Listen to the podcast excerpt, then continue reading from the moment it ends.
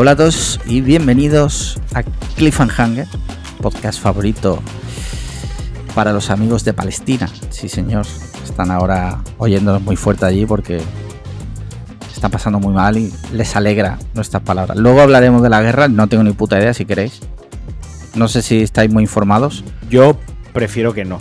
Vale. Que lo más que puedo decir es. Yo lo, único que bar. quería, claro, lo único que quería, eh, iba a decir era que, bueno, porque es que hay una guerra ahí y es un tema del que no tengo ni puta idea. No sé si Matías está muy informado.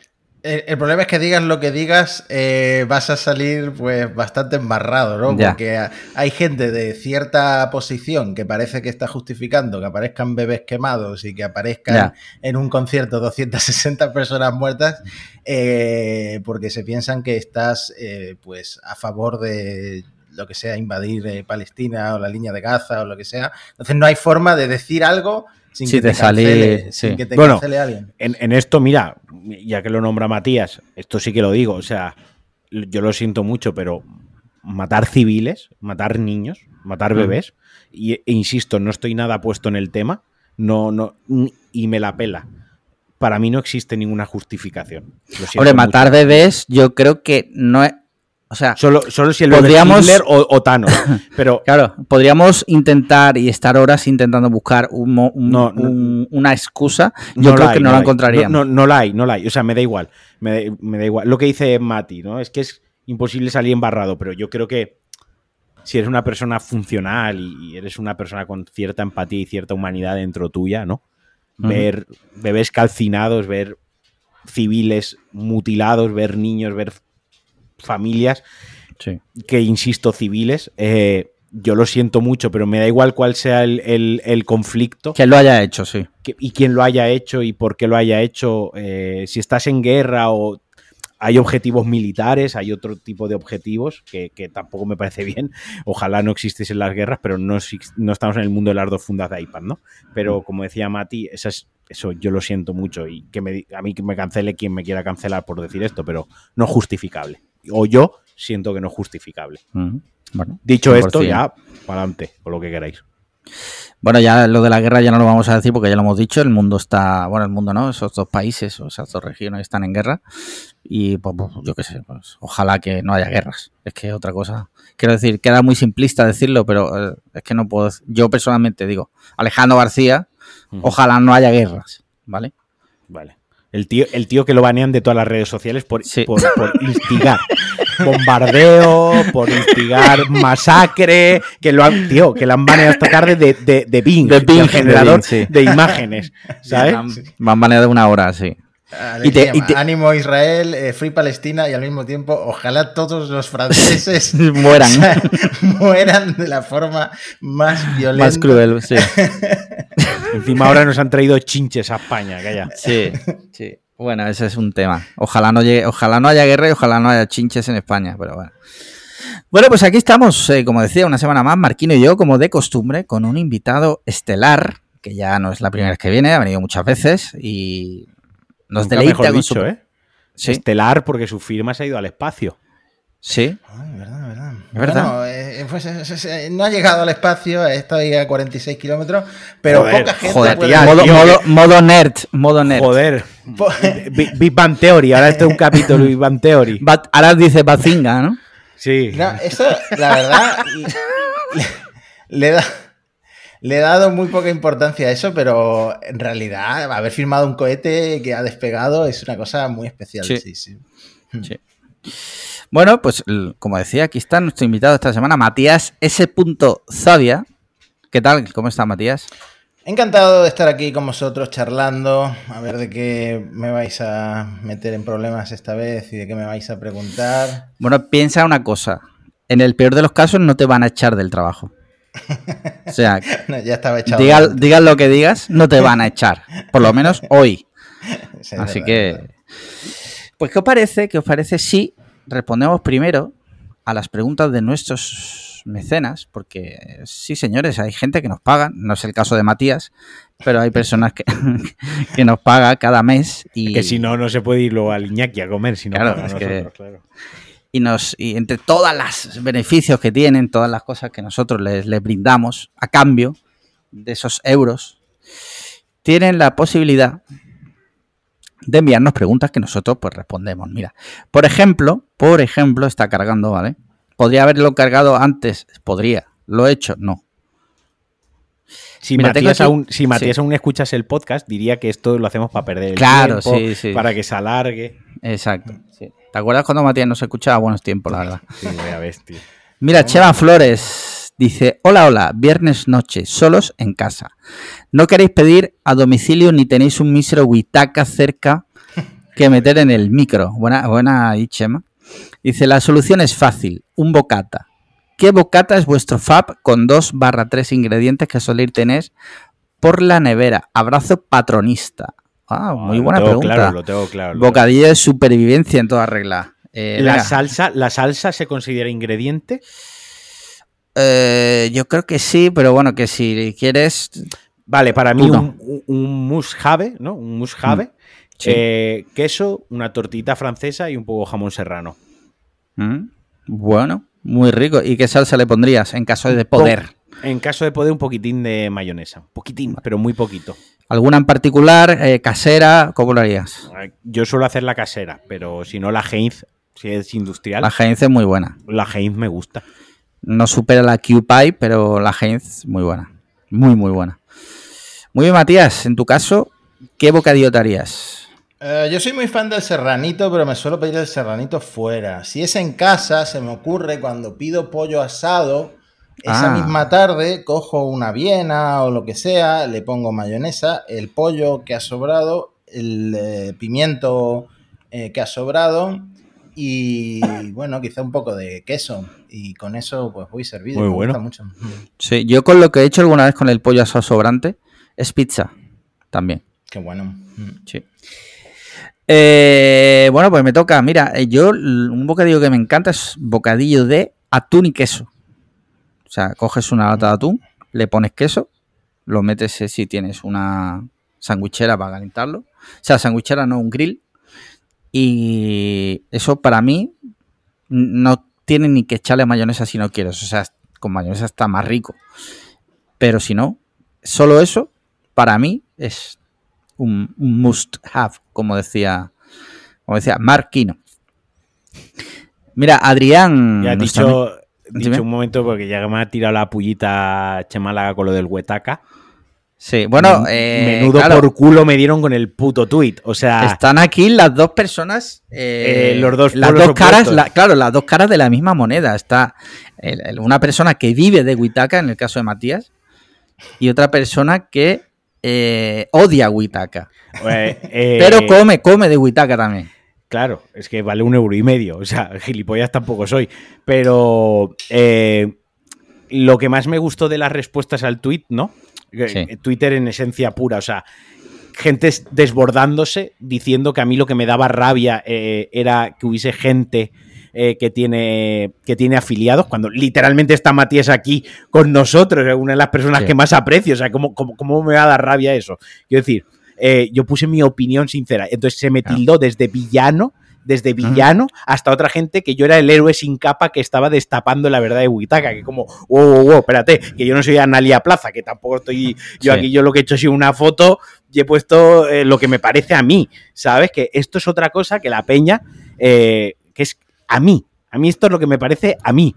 Pero bueno, 167.000 eh, visualizaciones el tweet, tal, no sé qué, que yo pensé, coño, al final Huitaca le hubiese venido, le hubiese salido a cuenta hacerme también a mi afiliado, ¿no? Que, que tenerme en el otro bando, ¿no? Pero bueno. Si te eh, escribiese Huitaca y te quisieran hacer eh, eh, afiliado, ¿tú lo harías? ¿Tú qué crees? ¿Tú que me No conoces bien? No, tú me conoces bien. Yo creo que no. No, no, yo no, no. O sea, mis principios vale. están. Soy muy consecuente. Bien. Yo quería decir una cosa.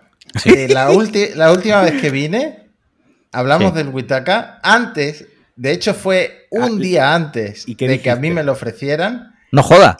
Sí. sí, sí. sí. Y, mm, y de hecho yo no hablé bien de Huitaca en el No, no. episodio. Dije que eh, me hacía mucha gracia que la gente subiera esas fotos en las que la comida estaba ahí medio revuelta, que no tenía una buena pinta. No sé si dije incluso que parecía que habían vomitado ahí en el plato. Sí. Lo dijiste. Eh, promocionándolo Lo dijiste, como, promocionándolo como una maravilla. Hmm. Eh, también es verdad, por un lado, me viene bien ahora tener a Marquino como Némesis porque se me estaban acabando las ideas para promocionar el Witaka. Y bueno, a lo mejor ahora tiro por ahí un poco, ¿no? Como, no sé, yo, el salvador de, de la gente que, que, se ha metido con Marquino y que, que vengan a probar con mi código. Eh, es cierto que es un poco y, y, mira que yo soy como 10 veces más disfuncional que Marquino, pero eh, comerlo del tupper es un poco de, de, de, persona que se ha esforzado el mínimo. Eh, yo lo emplataría un poquito, pero también es cierto eh, que hay muchas cosas de Huitaca que no me gustan, como que siempre las patatas estén en casi todas las guarniciones y, y, te acabas llenando un montón con las patatas. Pero hay cosas que están muy ricas, la verdad. No, pero te voy a decir algo. O sea, mm. o sea, estoy de acuerdo contigo que si lo emplatas queda mejor y tal, pero el, el, producto viene en un tupper. O sea, el producto debería claro. estar, quedar bien en el tupper en el que viene, porque la mayoría de la gente en las oficinas, que es donde normalmente se consume Witaka, lo va a consumir en el tupper. ¿Qué pasa? Es cierto que ahí hay un hay un. Tengo fotos de ese mismo plato. Sí. Tengo fotos de ese mismo plato emplatado, ¿eh? Es que un... yo, yo, me cubrí las espaldas. Yo tengo. lo digo por, por, si planeas esa estrategia. Cuidado, ¿eh? Mati, que tengo fotos del mismo plato, porque pedí dos. Tengo uno en el tape y tengo otra foto emplatada que la tengo ahí guardada. eh, a lo que iba, que, que sí es cierto que es un reto que conseguir que el plato en el tupper quede bien. Pero bueno, ahí, ahí está el reto de, de la marca, ¿no? Hmm, claro. Yo, eh, yo entiendo 100% y me, me, pasaría a mí si estuviera del otro lado de la barrera, como he estado casi siempre, eh, lo pesado que resulta que gente que no es influencer de verdad como yo eh, esté todas las semanas poniendo un tuit de Witaka, que llegó un momento antes del verano que se lo ofrecieron básicamente a todo el mundo, es decir, toda la gente que yo conozco que trabaja en Shataka, de, que está en Twitter de hace mucho tiempo, empezó a recibir el, los tappers de Witaka. Y también entiendo por qué esa gente como yo accede a, a, promocionar esto, que no nos pagan en dinero, nos pagan en comida, la comida que recibimos es gratis. Eh, y, y, es que es, es, cómodo y no está tan mal. Hay platos que están muy ricos. Luego sí, tienen cosas como lo de las patatas, Pero, Mati, el emplatado. No, no, no, no, quiero que se rompa nuestra amistad por, por Hmm. mm. Huitaca, ni mucho menos. Pero yo lo que quería decir es, el precio de. Tú estás diciendo que a ti te cuesta gratis, ¿vale? Por, no te cuesta gratis, sino que tú, pues, obviamente tienes una colaboración, un acuerdo, y por uh -huh. eso no lo pagas, ¿vale? Vamos a expresarlo bien. Y a mí me cuesta un euro cincuenta, porque la diferencia es un acuerdo que tiene mi empresa con, con Witaka, ¿vale? No, no, sé exactamente qué acuerdo, ni me importa. Yo sé lo que a mí me cuesta, lo que yo cuando hago el pedido y pongo mi tarjeta de crédito me sale a un euro cincuenta el plato. Yo lo que decía es que por un euro, además lo habla en casa y tal, que para mí, digamos el precio psicológico, la línea psicológica, para mí estaría en 3,99. Un plato vale 6,50 de media, más o menos suelen valer 6 pavos o por ahí los platos. Por 6 pavos trae pocas patatas y las patatas son baratas. Por 6 pavos podría estar un poco más cuidada la presentación. Eso es a, a donde yo realmente quiero llegar, lo que obviamente no hice un hilo de Twitter, porque si ya con un tweet me cayó la de Dios, imagínate si me, si me explayo, y que tampoco era mi, mi función ni mi trabajo. Pero a lo que yo voy es que para mí está la línea esa psicológica de, de yo valoro eso en 3,50 a 4 euros. ¿Por qué? Porque está bien de sabor, de sabor está bien, no es sublime, pero tampoco es una basura, o sea, está bien de, de sabor es cómodo porque lo calientas y te lo comes. En el momento que lo tienes que emplatar, para mí pierde la comodidad porque ya es emplátalo, mm. ensucia un plato, etc. Pero por 3,50, 4 euros, yo sí que vería esa línea de no me estoy comiendo lo mejor del mundo, me lo estoy comiendo en un tupper, pero es cómodo porque sí que es verdad que yo en la oficina, los días que voy, lo meto al microondas, le doy 3 minutos, mientras tanto me abro la Coca-Cola, me pongo la servilleta, cojo los cubiertos, me lo como y en 10 minutos estoy trabajando otra vez, ¿no? Pero para mí está esa línea, la del 350. Creo que a 650 es un servicio que se sube un poquitín de precio, ¿vale? Es, es eh, desarrollando un poco más lo que puse en el, en el tweet. Yo estoy de acuerdo contigo. Lo que pasa que creo que aquí lo que habría que ver es cuánto vale un, algo similar en Madrid. O sea, cuánto vale ir a una tienda en Madrid, de estas de comida para llevar, ¿cuánto vale un tupper para llevar? Ya. Y, igual ahí, ojo, que no lo digo por llevarte la contraria, sino intentando analizar un poco la- el, el negocio de esta gente y por qué pone ese precio, que yo también lo veo elevado, aunque cre- también creo que cumple su función y yo en, su- en un momento de mi vida también pedí Witaka porque no dábamos, no, no teníamos tiempo. Habría que ver, no lo sé.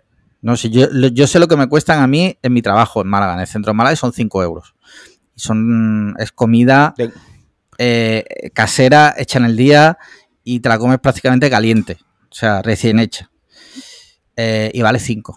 Dicho esto, tengo en la nevera ahora mismo una lasaña de pulpo con merluza y tengo, y tengo un salmón, eh, un salmón con hummus.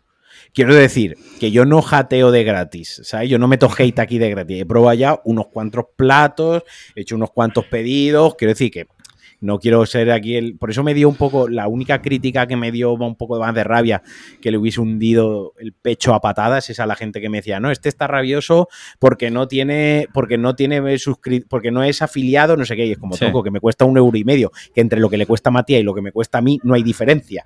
¿Vale? Mm. Y además he probado ya un montón de platos que no es. Es que hay variedad, es que no has probado. Mira, es que me vas a comer los huevos, es que me vas a chupar desde el, desde el ano hasta los cojones. He probado bastantes, coño, antes de poner el tweet. Que, que quiero decir que no. Y, y que también estoy Ojo. reseñando ciertas virtudes que tiene. ¿sabes? Te voy a decir algo. ¿Qué? Si te chupan del ano hasta los cojones, técnicamente no te chupan los cojones ni la polla. Solo te chupan el Pirineo. El, el- el frontón, sí. Eso. Solo por aclarar. Bueno, ya tengo tweet para promocionar mi código de. Si, si te chupan del ano hasta los cojones, realmente es el perineo. Código Matías con dos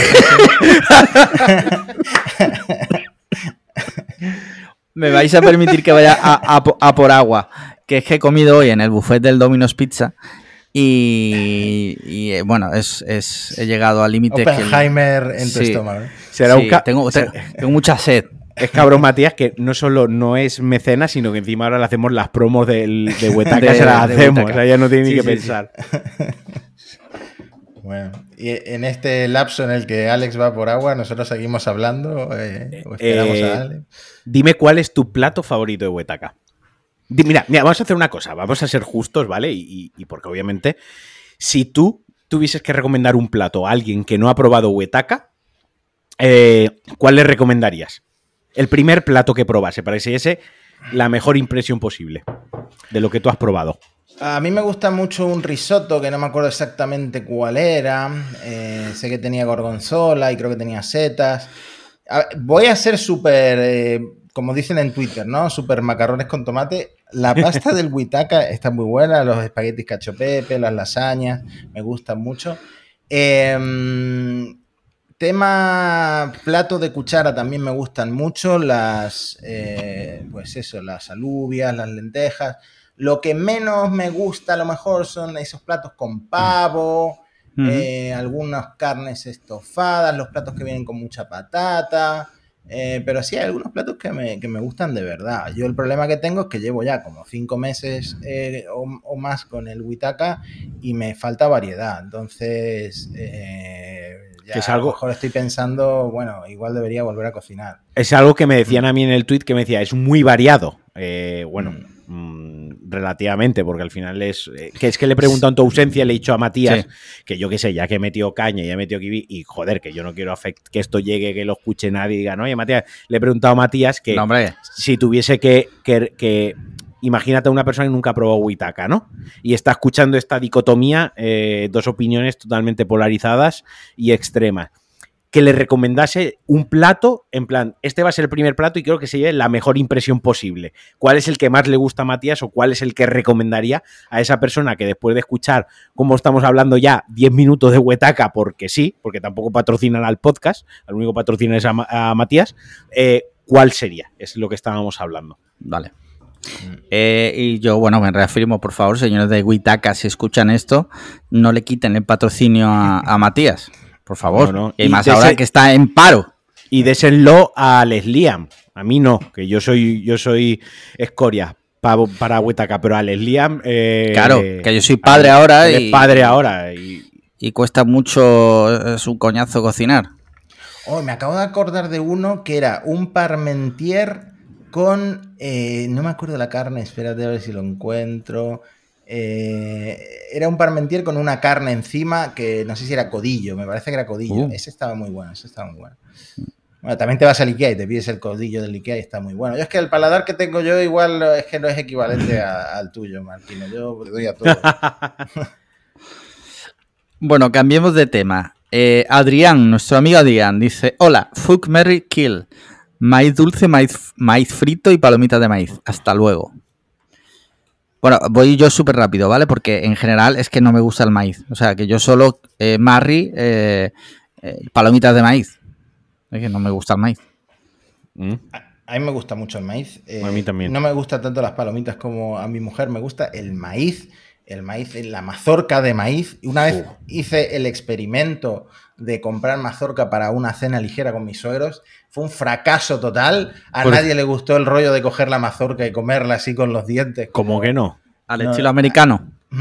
Eh, a mí sí, a mí me encanta y el maíz dulce lo suelo poner sobre todo el de lata en el arroz. A mí me gusta mucho mezclar arroz blanco con atún con maíz Mm. dulce. Estoy to- es totalmente en tu equipo. Mm. Y además sé que te gusta, porque hay una persona en mi casa que eso le gusta mucho. Y algo me dice que durante un periodo de tiempo en el que compartisteis piso, quizás comíais mucho eso. Sí. ¿Quién es esa persona? Eh, Ripley, la perra, no te jodes, Sandra, gilipollas. Sí, sí, yo totalmente. Pues te voy a decir una cosa, Mati. A mí la mazorca me encanta, pero tengo un problema con la mazorca de maíz, que es que yo, a mí me faltan, me faltan no, a mí me quitaron eh, cuatro dientes de la boca para arreglarme la boca cuando era pequeño, no tenía espacio, tal, me quitaron cuatro dientes y tal. Por lo tanto, ahora tengo como un leve espacio entre, diente- entre todos mis dientes y un leve espacio. Entonces, cuando como la mazorca, luego se me queda la piel del maíz entre los Mm. dientes y no como tanta mazorca de maíz como me gustaría, porque luego sí que se me hace un poco incómodo el tema de la higiene bucodental. Sí. Pero una mazorca bien hecha, o sea, bien hecha a la brasa, eh, con su poquito de aceite por encima o de mantequilla, como te guste, un poquitín de sal y ya está, en, así, eh, Pero sin ¿cómo- más historias. ¿Cómo te la es comes? estar- O sea, ¿cómo es el gesto de comerla? Porque no lo veo. Quiero decir, una mazorca entera, ¿cómo te la comerías? Te- te- pues la mazorca. No, no voy a hacerlo aquí para que saques un clip y. tú, tú, tú te has que, tú te has pensado que yo me he caído de una parra o algo, ¿sabes? Eh, Javier dice, saludos cliffhanguitas. Mi pregunta para de hoy es, ¿cuál es vuestra categoría favorita en vuestra web porno de confianza? Y por qué, joder, Javier va fuerte, ¿eh? Si la gente supiera quién es este Javier, si yo cogiera un Ah. día y- y dijera quién es este Javier, Si un día mandásemos a burlada a buscar a Javier, sí. Eh, Mm. si la gente supiera, fliparía. Dice, si sois demasiado media pilas para responder a esta pregunta, tal y como quedó reflejado en vuestras trabas al uso de la palabra jamelga, os ofrezco una alternativa doble. Dice, ¿hay algo en vosotros que la gente asuma por vuestra apariencia o actitud?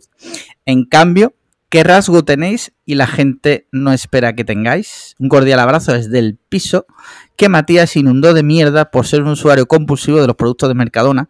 Aquí todavía huele a heces. es es súper específico. Eh, ¿Qué pregunta preferís responder? ¿La de categoría porno o la de... Esto Yo como- puedo responder la del porno. sí. Venga. Venga. Porque a mí me gusta mucho el, el realismo, incluso que haya un poco de amor en los vídeos. Eh, y, pero sin llegar a ese tipo, típico vídeo violento que hay en, en- muchas páginas. Eh, no me gusta el- ese tipo de sexo violento, me gusta el realismo, pero sin llegar a eso. Y me gusta. eh, hay una escena de una película de un director que, por lo visto, es un poquito. in- Incluso tiene alguna serie de. em, acusaciones de, de- temas de abuso con los actores que hay una escena que es la introducción a um, Mektub Canto 1, se llama ¿Cómo? la película. Sí, sí. ¿Cómo Es se llama? Mektub My Love Canto 1, ¿vale? Que tenía Mektub. luego, sí, tenía luego una secuela que la secuela, eh, la como cancelaron al director, nunca salió y esa secuela habían rodado un cunilingus de 12 minutos real con los actores real y esa película nunca salió e incluso me extraña que no se haya filtrado. Bueno, pues la primera de esa, lo que iba a ser una trilogía, hay una escena que mucha gente que está escuchando esto sabrá de cuál hablo. Ese tipo de, sexo es el que me gusta ver en, internet. Venga, yo voy a, yo voy a responder las dos preguntas. Vale.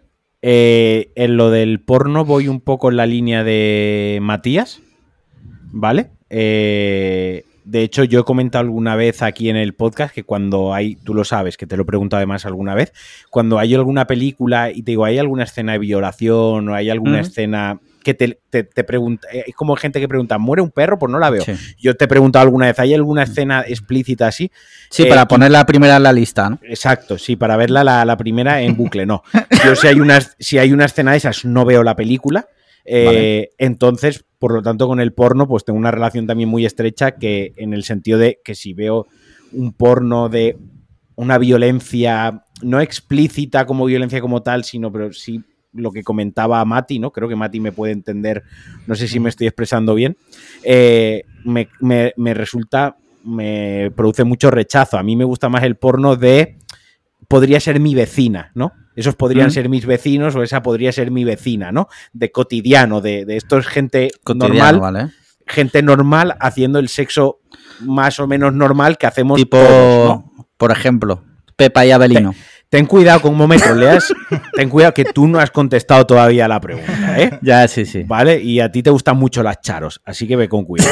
Eh, dicho esto, dicho esto, a la segunda, a la segunda parte de la pregunta, que es eh, ¿qué cualidad ¿Te la repito? Sí, sí, porque más o menos la tengo clara, pero repítemela bien. Dice, ¿hay algo en vosotros que la gente asuma por vuestra apariencia o actitud? En cambio, ¿qué rasgo tenéis y la gente no espera que tengáis? La empatía. Marquino primero el empático, ¿no? Claro. La gente me ve y dice, este no puede ser empático, la pinta macarra que tiene, y luego soy una persona muy empática. Ya. Ya. Real, que no, coño, que lo estoy diciendo en serio. Yo, sigo convencido de esto, o sea, cero regrets, no me arrepiento de aquello. Sí, sí, perfecto, perfecto. Mira, yo respondiendo a lo de la categoría, no sé si es una categoría, pero a mí lo que me, gusta ver cuando, en fin, porque uno no ve eso como el que pone Telecinco, ¿no? Para tenerlo de fondo. Lo pone para hacer cosas, ¿no? No sé tú, yo no. Yo de fondo pongo Telecinco. O en su efecto vídeos random de YouTube. Eh, pero cuando voy a darle a la, a la matraca, Eh, a mí me gustan, normalmente mm, suelo poner vídeos donde la mujer sea como súper, súper mm, tetas muy grandes, ¿vale? Y culo muy... ¿Cómo? Es lo que me gusta. No, no, no está respondiendo a la pregunta. ¿Cómo es la categoría? Es que no sé la categoría. ¿Qué, pones en el buscador? No busco, es que yo no, entro en el buscador, te lo mm. juro. O sea, yo no entro en el buscador. Yo el entro... algoritmo te conoce y ya te saca eso. Eh, sí, o, me, o si no me meto en como los más vistos y tal y voy ahí navegando hasta mm. que encuentro uno que se ajuste a esto que digo, ¿vale? Que la mm. mujer pues sea muy voluptuosa, no sé si es la palabra, y, Y hablar de estos temas siendo padre, ¿no te preocupa que en un futuro tu hija escuche Cliffhanger o te da un poco igual? A ver, eh, cuando mi hija pueda escuchar esto, a saber los podcasts que son, a saber dónde está Cliffhanger, a saber si, si Marquino no se ha, se ha la cabeza, me ha pegado un tiro. O sea, pueden pasar tantas cosas. Es la primera vez, de todas formas, que aquí se habla de algo parecido. Sí, sí, nunca se había hablado de porno. Eh, han tenido que venir desde Burlada a, que hablemos del tema. Ha tenido que venir Javier desde Burlada para que hablemos de eso. Y de lo de las características, pues no sabría decirte. Es que, claro, es, no, nunca me ha dicho nadie, ah, pues no pensaba que fueras así. Ni tampoco sé qué espera la gente. O sea, habría que preguntarle a la gente. No sé responder, si te digo la verdad. Así que pasamos a una pregunta de Nacho Lasaosa que dice: Tenéis toda la razón, como siempre. Y la semana pasada no elaboré correctamente mi pregunta. Pero qué mejor ocasión que esta en la que contamos también con la inestimable ayuda del invitado de la semana para que se una al debate sobre mi futuro laboral. Para poner un poco de contexto, a mí no me han quitado el trabajo por una IA, pero sí que estaría interesado en trabajar con IAS, Quizás así pueda conseguirle de nuevo un trabajo a Matías. Dice, para no alargar más esta pregunta, ¿qué, podría, dar para un nuevo tema en el grupo de Telegram al que tengo acceso con el tier de Patreon? ¿Cómo puede ser que en Argentina exista el mate y el dulce de leche? ¿Es para compensar la dulzura de uno con el otro? Bueno, vamos por partes. Matías, este, este oyente, Nacho Lasaosa, quiere reconducir su carrera a las IAS. Mm. ¿Qué le Él- recomendarías como persona que más sabe de IAS de España? Él sabe programar porque Sí, ahora sí, mismo sí, hay sí. dos vertientes. Hay, eh, por ejemplo, hay masters de IA no code eh, en el que se orienta a gente que no sabe, que no tiene esa base de programación. Él tiene un perfil bastante alto de eh, Técnico. Eh, pero si tiene ese perfil técnico, a ver, el, ingenieros de, de IA hacen falta patadas, seguro. Eh, el tema es que es una cosa muy eh, matemática, pero seguramente incluso en alineación de los modelos de, len- de lenguaje o de inteligencia artificial en general, eh, hay muchos tipos de trabajos. Em, yo es que siempre lo digo con mucho respeto porque yo eh, matrices en la carrera eh, suspendía. Y eso de las matemáticas que hay detrás de la, de la IA, que son todos matrices y una caja negra muy difícil de entender, eh, yo no sé si yo sería capaz, por ejemplo, ahora de ponerme a aprender eso, a lo mejor él sí.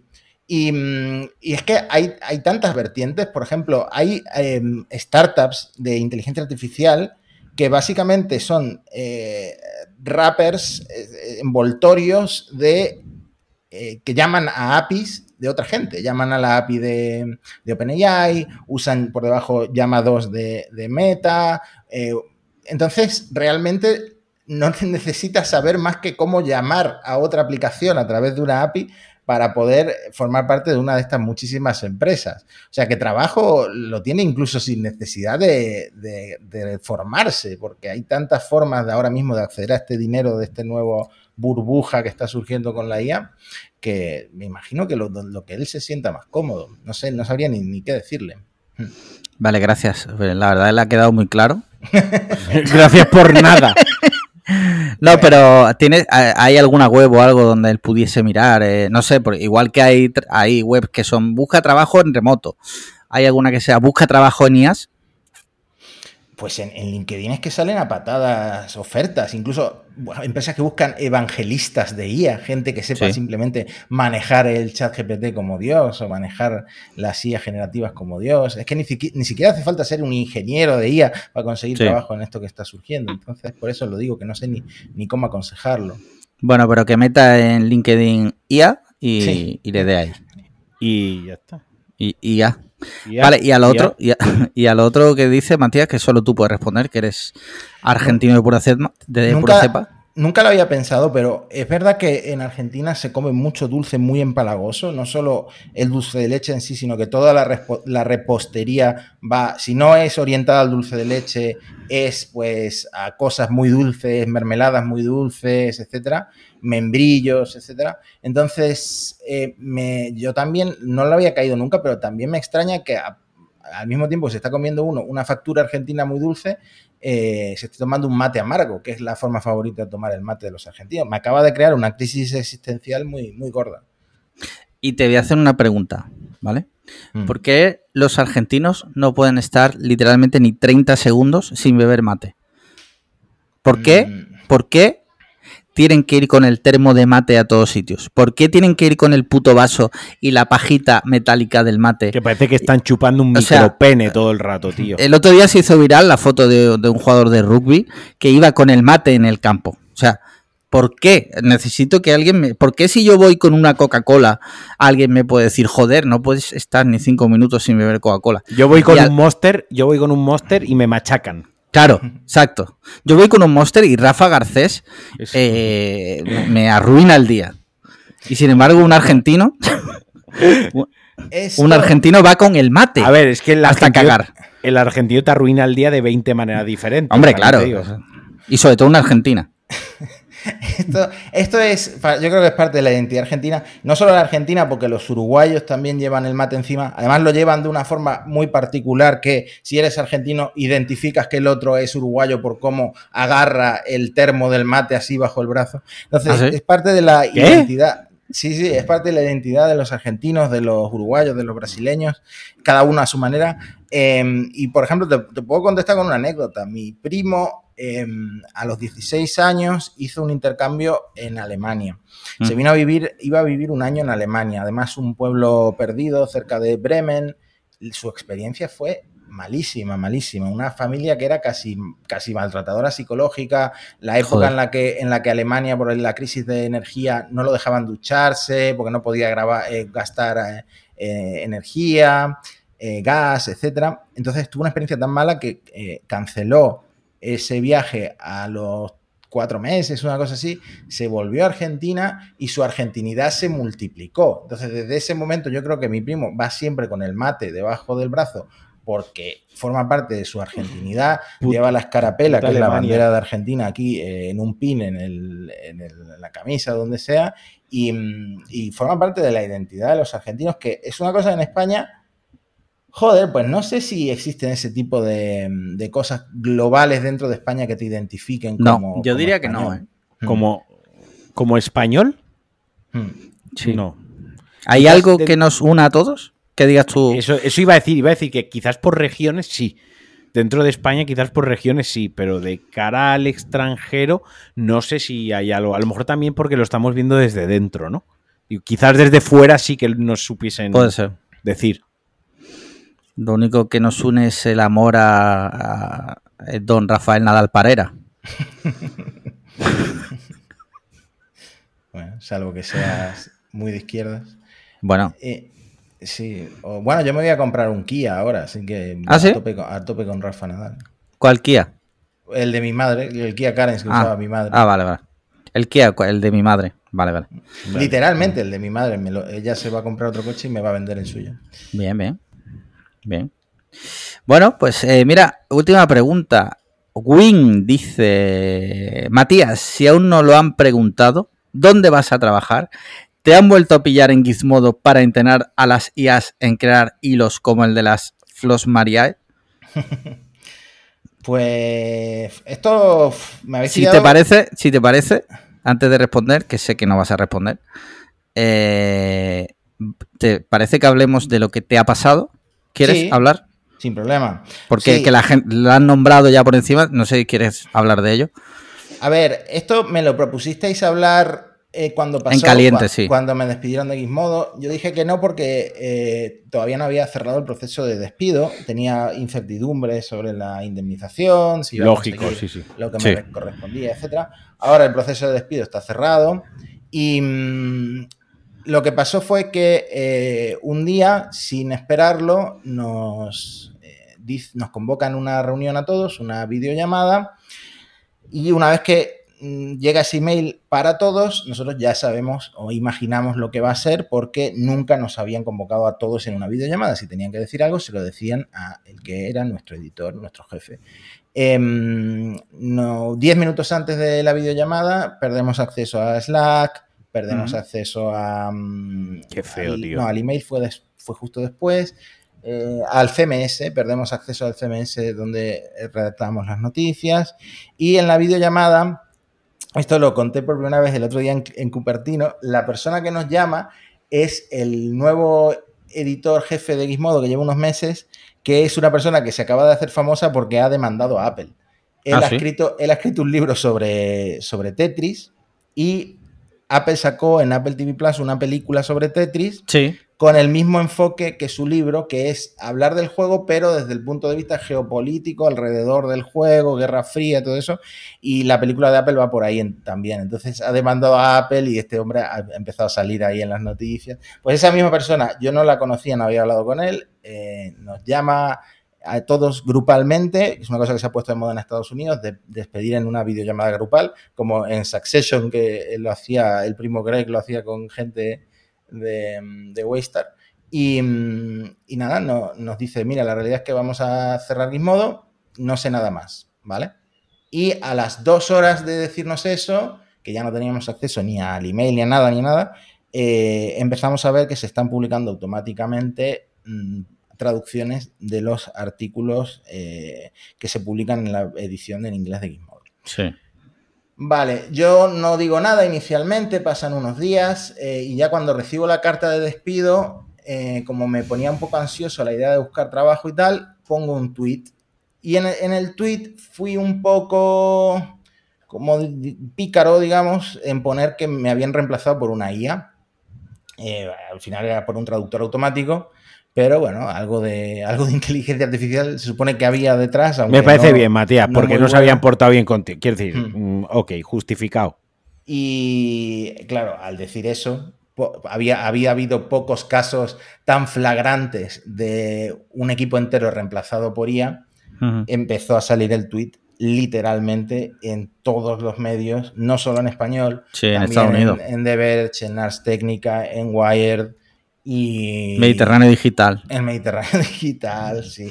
¿Qué tienen que ver los gitanos con el, el Venía, venían, Las IAS vienen a pagarnos las pensiones, ¿no?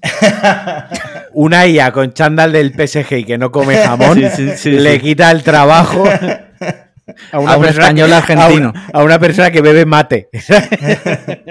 No, no, les encanta, les encanta decir a una persona normal. un sudaca y tres personas normales se quedan sin trabajo. Bueno, pues literalmente eso fue lo que pasó y a raíz de ahí eh, pasa una cosa que es que me llegan ofertas de trabajo. Algunas ofertas son una putísima mierda, ¿no? Gente que está montando algo y pretende pagarme un euro veinte por, cada mm. artículo, ¿no? Em, y me llegan en concreto tres ofertas que yo, pues, hasta último momento no sabía por cuál de las tres decidirme. Estoy hablando de eh, medios, incluso una oferta que no tenía que ver con eh, un medio, sino que era comunicación corporativa, que me iba a hacer trabajar en una oficina, pero a cambio de pues, mejores condiciones que la precariedad habitual de, mi sector. Y hasta el último, último momento, que fue el domingo pasado, yo eh, consulté con todo el mundo, hice tablas en una pizarra con ventajas, desventajas. Eh, no me decidí por una de las tres ofertas. Incluso estaba el plan B, que se lo Pero si hubiese sido mecenas, podrías haber mandado una pregunta sí. y te lo hubiésemos dado la respuesta. habría, exactamente. lo bueno que te hubieras totalmente desprendido de toda responsabilidad, podrías haber dormido bien y haber dicho, no, es que en Cliffhanger me han dicho que haga esto, o sea. Sí. También estaba el plan B, que se lo comenté a Marquino desde el principio, que era no seguir en mi sector, sino aprovechar el paro para hacer un bootcamp, intentar un poco reinventarme o cambiar el sector, pero es cierto que a mí me daba un poco de pereza empezar de cero, sobre todo con las perspectivas de la hipoteca, de en el futuro tener hijos, etcétera. Y, bueno, también porque no sé si tengo la cabeza ahora para meterme a, estudiar programación. Entonces, bueno, esa era una de las razones por las que me atraían tanto estas otras tres ofertas y me decidí por una. Les pedí dos semanas de margen para tener un poco de buffer con vacaciones, mezclado con hacer algunos trámites. Y el lunes que viene empiezo. Y el lunes mismo lo quiero decir en Twitter. Eh, lo que pasa es que hay tanta gente que me está preguntando y le estoy diciendo, no, no, ya lo diré en Twitter, que si lo digo aquí pierde toda la gracia. No, no, no, claro, claro. Eh, entonces, lunes, ¿a qué hora lo vas a decir en tu Twitter? Pues mira, el lunes a las diez y media tengo que estar ya en una videollamada con mis nuevos jefes, así que a lo mejor lo digo a las 11 o a las 12, una cosa así, sí. Vale, lunes entre las 11 y las 12 sabréis. Esto es como los drafts de la NBA. Cuando coge una gorra, pero la suelta, coge otra, la suelta y al final se pone la primera, ¿no? Mm. Pues igual. Pues eso. El lunes sabremos por quién ha fichado Matías. Yo sé porque no ha fichado. Yo también. Pero. Si queréis saberlo, antes del lunes, mil euros.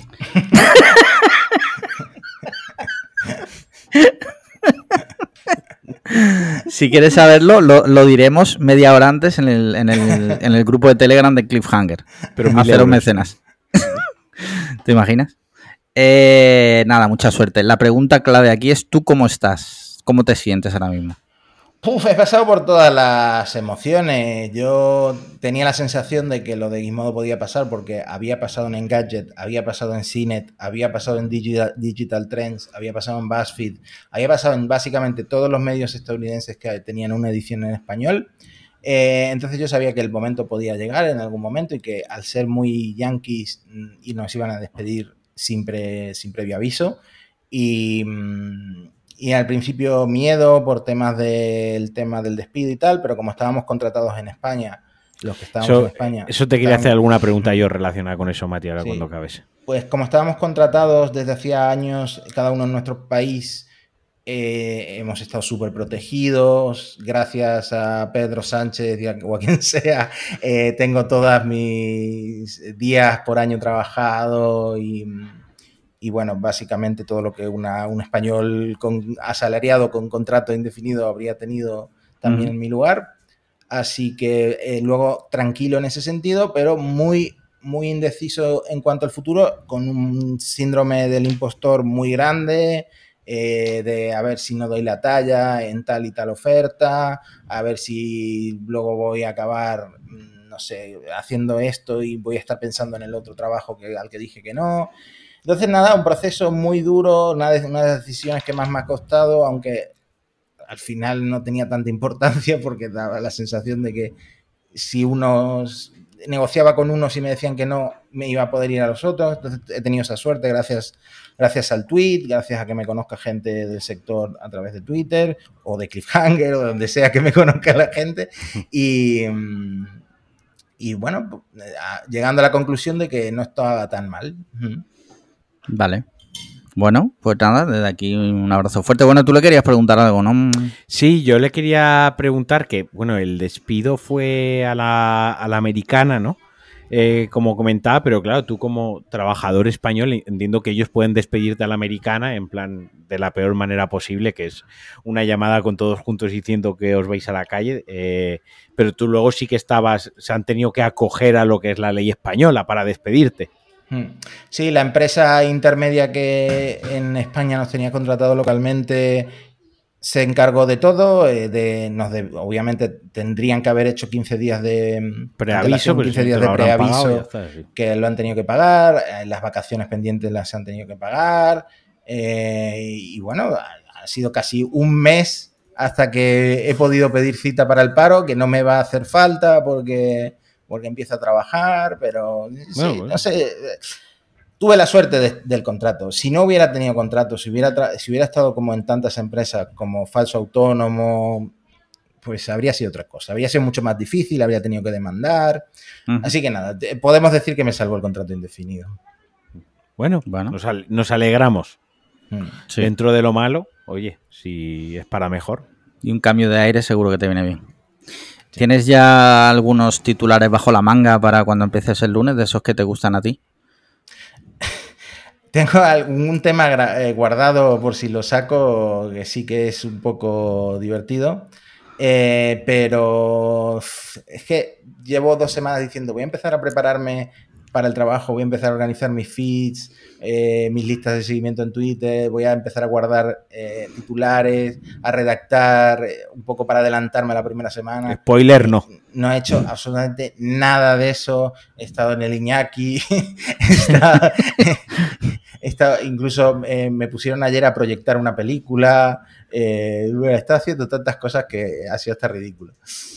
Ya, bueno. Pues ya está, nueva experiencia, seguro que te va a ir bien, ya verás. No te preocupes. Muchas gracias. Eh, dicho esto, eh, antes de entrar en, en, Barrena, porque tengo aquí algunos temitas aquí interesantes, o que se nos está yendo la hora a muerte. Sí, sí, sí. Pero tengo, tengo, concretamente, tengo un tema que es el por el que ha venido Matías, que se lo tenemos que tratar sí o sí. Pero antes, eh, Sony acaba de confirmar la PS5 Slim.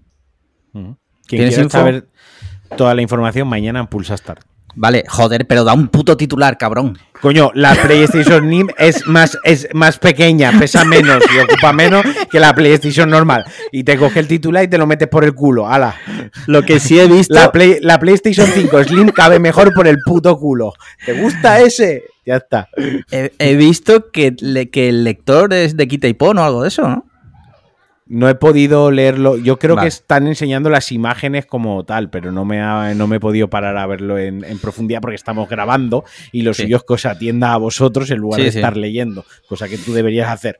atendernos. Sí, hombre, pero yo soy multitarea. Sí, mi cojones. Eh, bueno, pues eso. Quien quiera saber que vea, que escuche Pulsa Star, que seguro que Marquino ahí lo, lo comenta en profundidad. Buena oportunidad para quien no haya comprado la Play 5 hasta ahora y no tenga mucho espacio, como por ejemplo Rafa Garcés, que tiene, Exacto.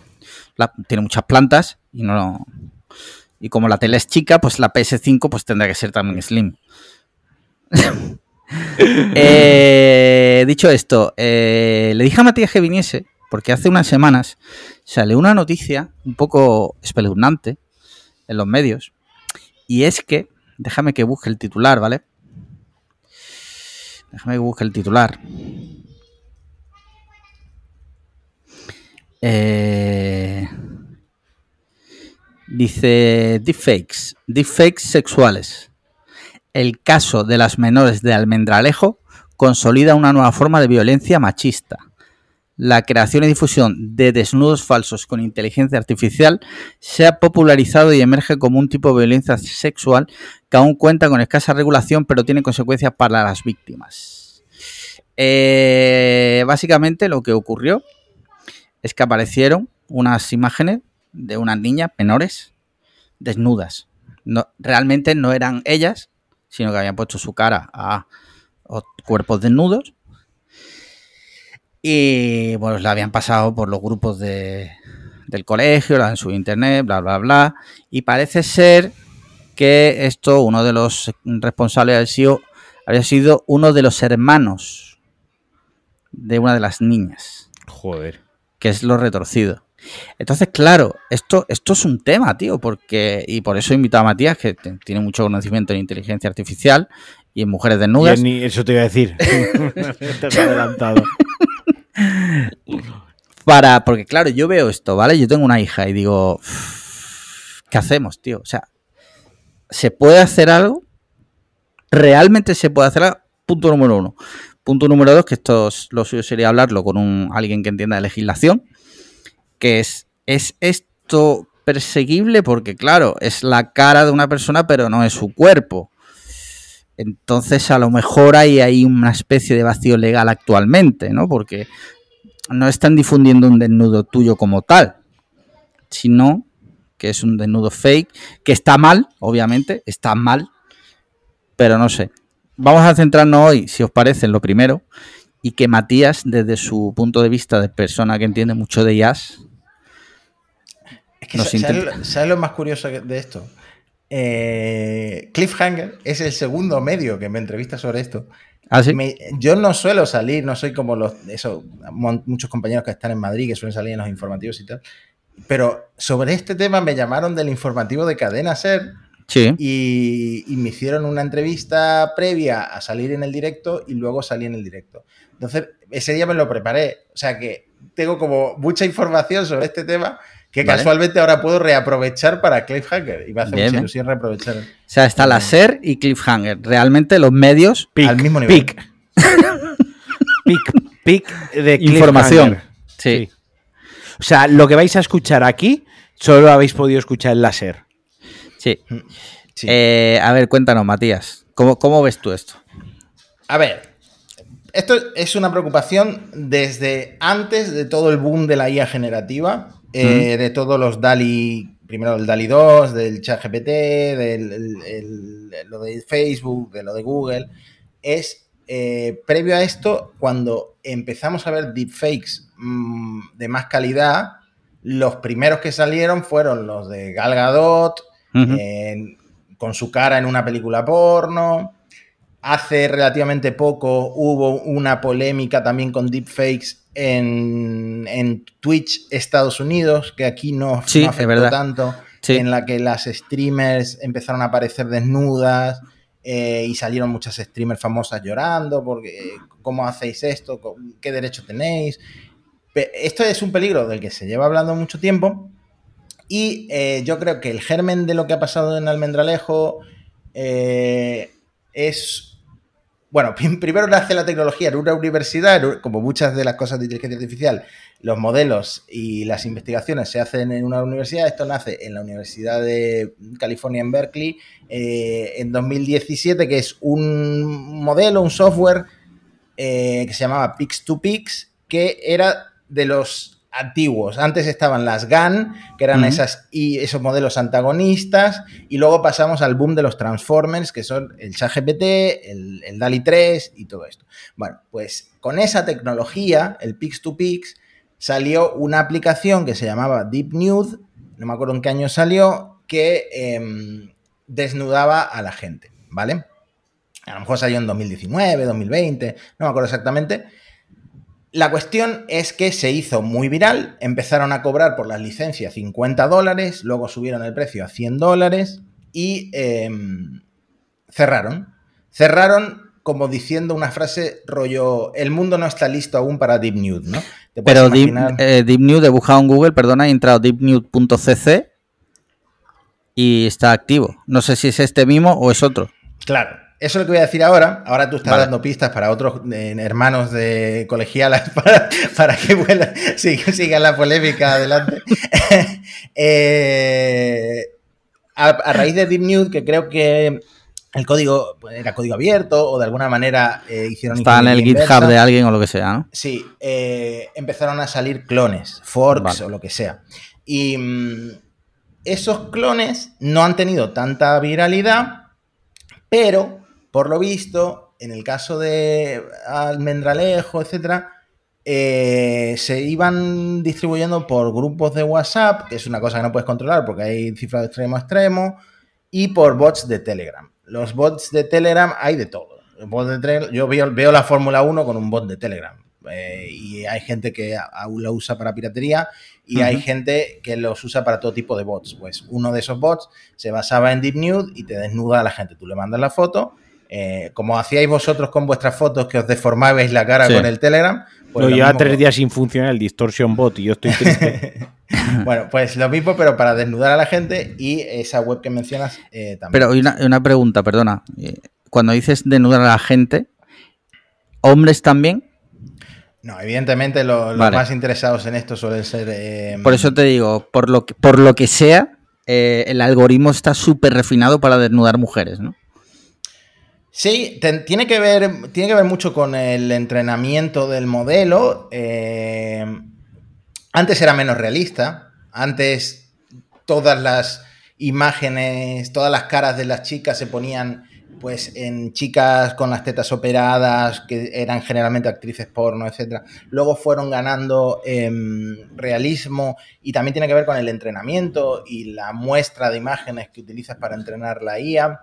Em, pero sí, casi todos son, pues eso, fotos sacadas de internet, de actrices porno, em, o de modelos que salen desnudas.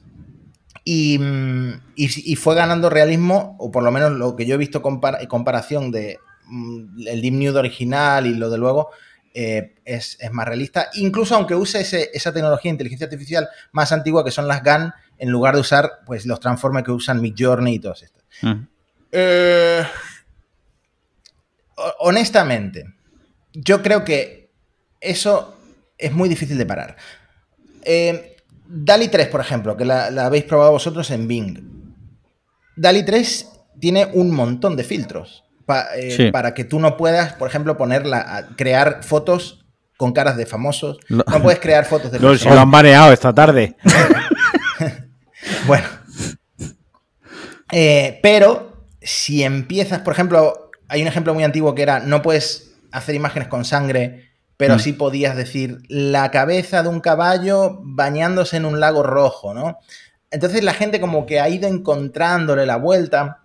Hoy hemos grabado un monos estocásticos con Antonio en el que él eh, tiene una, una, postura muy anárquica porque hemos visto imágenes creadas con DALI 3 sobre el 11S, en plan Bob Esponja pilotando un Boeing que se va a estrellar contra las Torres Gemelas. Em, también hemos visto que a Facebook le ha fallado un poco esa censura en su último modelo de inteligencia artificial que está metido para hacer stickers en, Messenger, que luego va a llegar a WhatsApp. Cierto, sí. Eh, los stickers, pues hay gente que ha conseguido a Justin Trudeau, el, primer ministro de Canadá, eh, que salga desnudo, a Karl Marx con, con tetas, ¿no? Entonces, todos esos filtros la gente se, se, va dando cuenta de cómo saltárselos, pero las grandes empresas están trabajando muy duro o alguien en Kenia ha contratado por esas empresas para, para intentar evitar eso, ¿no? ¿Qué ocurre? Que al mismo tiempo que esas grandes empresas como Meta, como Google, como OpenAI, Microsoft, tienen sus modelos súper, súper controlados, está la comunidad de software libre y de código abierto. Uh -huh.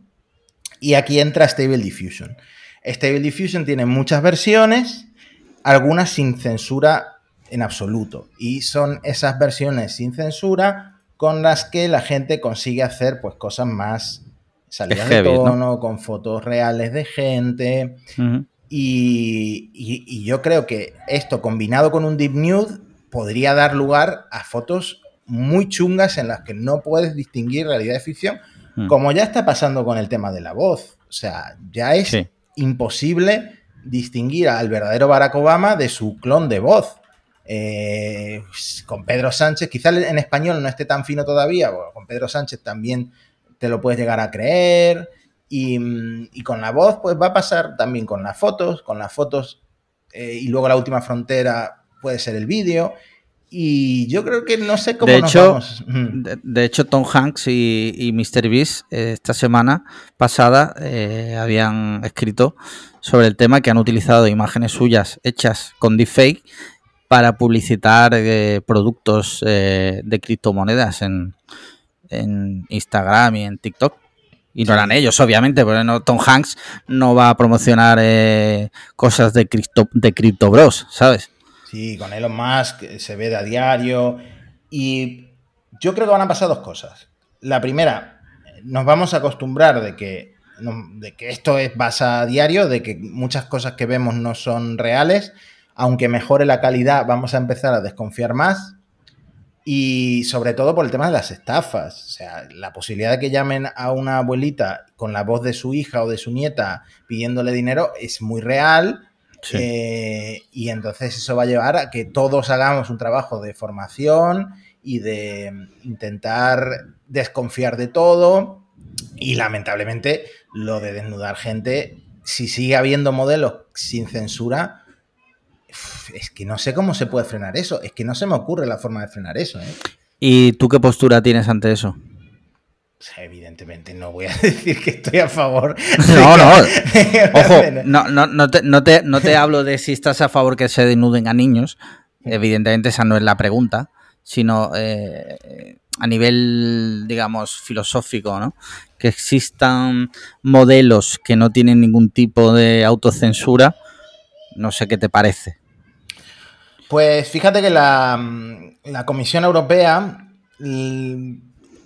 va un poco por ese camino de limitar muchísimo lo que se puede hacer con modelos ¿Qué? de inteligencia artificial, hasta tal punto que las únicas empresas que se van a poder permitir acatar todo lo que va a pedir la Comisión Europea son las grandes empresas. Uh -huh. Entonces, igual eso hiere a, a los modelos open source yo tampoco es que esté 100% de acuerdo con la Comisión Europea porque Europa lo que necesita es un poco de apoyo y de, sin llegar al libertinaje, un poco más de libertad para, para que las startups nuestras crezcan y no nos quedemos como un continente para el turismo. Pero, Pero el derecho al honor es que quiero decir, cuando tú desnudas a una persona, tú estás vulnerando su derecho al, a, a, al sí. honor. Sí. Quiero decir, y, y, voy a poner un, un ejemplo claro, o sea, y, y lo siento, Ale, va, va, te, eres el ejemplo perfecto. Lo de Rodolfo tuvo gracia el primer día. Sí, sí. Pero, y eso que es algo relativamente, entre comillas, relativamente inocuo, ¿no? Dentro de la frase y tal, pero cuando llegó a tu suegra, cuando llegó, ¿no? Cuando sí, se sí. movió, ah, para ti fue, no, no te molaba, ¿no? No, no, no te claro, molaba. Claro, entonces, eh, yo que soy una persona anticensura y que creo que la censura es el principio de muchos males y, que limita la cultura y que limita muchísimas cosas, en esto sí que creo que tengo una postura clara, ¿no, tío? Que, que la defensa al honor eh, de una persona está por encima de todo y que puedes hacer muchísimo daño, pero muchísimo daño a, nivel psicológico y puedes impulsar a la gente a hacer cosas terribles, ¿no? Eh, por desnudarla. Ahora estamos hablando de unas chiquillas, pero es que, es que las barbaridades pueden ser infinitas. Sí, son muchas. Son muchas, tío. Entonces. Me ha pasado a eh, Leslie con un deepfake suyo que la verdad es que. Y no, y no vas a dormir, no vas a dormir ahora mismo. no sé cómo reaccionar. esto yo es mi, va a ser mi pesadilla nocturna, mi pesadilla del sueño. Sí, sí, no es que me he metido en uno de esos modelos que te desnudan y me he desnudado a mí mismo, ¿vale? Yo soy realmente, responsable. vale, vale. O sea, tú has invitado a Matías, le has preguntado toda la pregunta, has montado toda es, todo este circo para que él te dijese la herramienta que utiliza. Exacto, exacto. Vale, vale. Guay, guay, guay. Eh, y luego, por otro lado, otra pregunta. Tú, que estás más informado que nosotros, ¿crees que a nivel legislativo en España estamos preparados para esto? Pues yo creo que se va a perseguir, eh, como dice Marquino, ¿no? Eh, una vez que sale y que esto se distribuye entre los alumnos. Pero la realidad es que yo, igual que puedo usar una IA, yo puedo abrir el Photoshop y, poner tu cara en, un desnudo. Entonces, quizá se pueda legislar a partir del momento en el que tú eh, distribuyes eso, faltando al honor, humillando a esa persona, haciéndole, causándole este trauma. Pero no sé, no sé si se puede poner esa puerta al campo que, son los modelos, sobre todo los que no están censurados, que son los, los open source, ¿no? Porque, por ejemplo, ¿vale? Yo os hago una pregunta a nivel ético, filosófico. ¿Qué os parece, qué os parece esta situación? Yo ahora cojo uno de estos modelos o una IA y, cojo y me creo un desnudo de Ander Rodri. y me hago una pues, paja. Eh, y me hago una paja. Eh, ¿Eso está mal? Eh, ¿Cómo es lo que dices tú? Prisión permanente revisable, ¿no? Como dices tú. Tal cual. Sí, sí. Sí, o sea, yo te mando a la cárcel y no sales más de ahí en la puta vida, cabrón. ¿Por hacerme una paja con un deepfake de Ander Rodri? Por hacer el deepfake de Ander Rodri. Luego la paja ya opcional. el límite lo pones en, el deepfake de Ander Rodri, ¿no? El límite lo pongo en Ander Rodri, en general. Vale. No, esto es un tema que, o sea, este es, el, este es el principio de todo, ¿no? No sé, Matías, yo como, tú cómo lo ves, ¿no? Pero yo no estoy tan informado como tú, obviamente, ¿no? Pero yo creo que esto, este tipo de cosas acaban de empezar. Y que vamos a ver cosas similares. Quizá eh, en mi caso lo puedo relacionar un poco con la piratería. Yo cada vez entiendo menos de cómo descargarme una película. No soy capaz, sobre todo cuando me pide un familiar una película que esté en español, ¿no? Yo me conocía en las webs antiguas para descargar torrents, etcétera, pero yo estoy súper perdido en eso. Entonces, creo que quizá la solución que se me ocurre es dificultar la distribución de este tipo de aplicaciones, que al final, como se van a distribuir en un Telegram, en un WhatsApp, o en un foro o lo que sea, eh, o en un Discord, que sea Discord la que haga de guardián para que no se distribuyan esos enlaces. Se me ocurre eso. Eh, pero luego, como, lo, que vengo repitiendo, que si esto va a haber eh, maneras de adaptarlo a, partir del código, del código fuente de una aplicación, y luego puedes entrenar. Hubo el caso de un tío eh, que no sé en qué universidad trabajaba, que usó las supercomputadoras de su universidad para entrenar una IA para crear 8 terabytes de imágenes rollo hentai, ¿no? Sí. Mm, y, claro, lo descubrieron y, él no sabía que se estaba guardando esto como en una copia local de, la supercomputadora. Entonces... O sea, una pregunta. ¿Hay alguien que tiene un perfil que, que le permite acceder a un supercomputador, pero no es capaz de pensar que cualquier eh, eh, perrería que haga, que lo van a pillar, ¿no? Se piensa que, no sé. Sí, no, eso me recuerda un poco a los memes de Oppenheimer, ¿no? Y crea ah, sí. Eh, su cara, ¿no? crea la bomba atómica y, luego, se usa para matar japoneses, ¿no? y, Se, queda como pasmado. ¿Cómo, puede ser?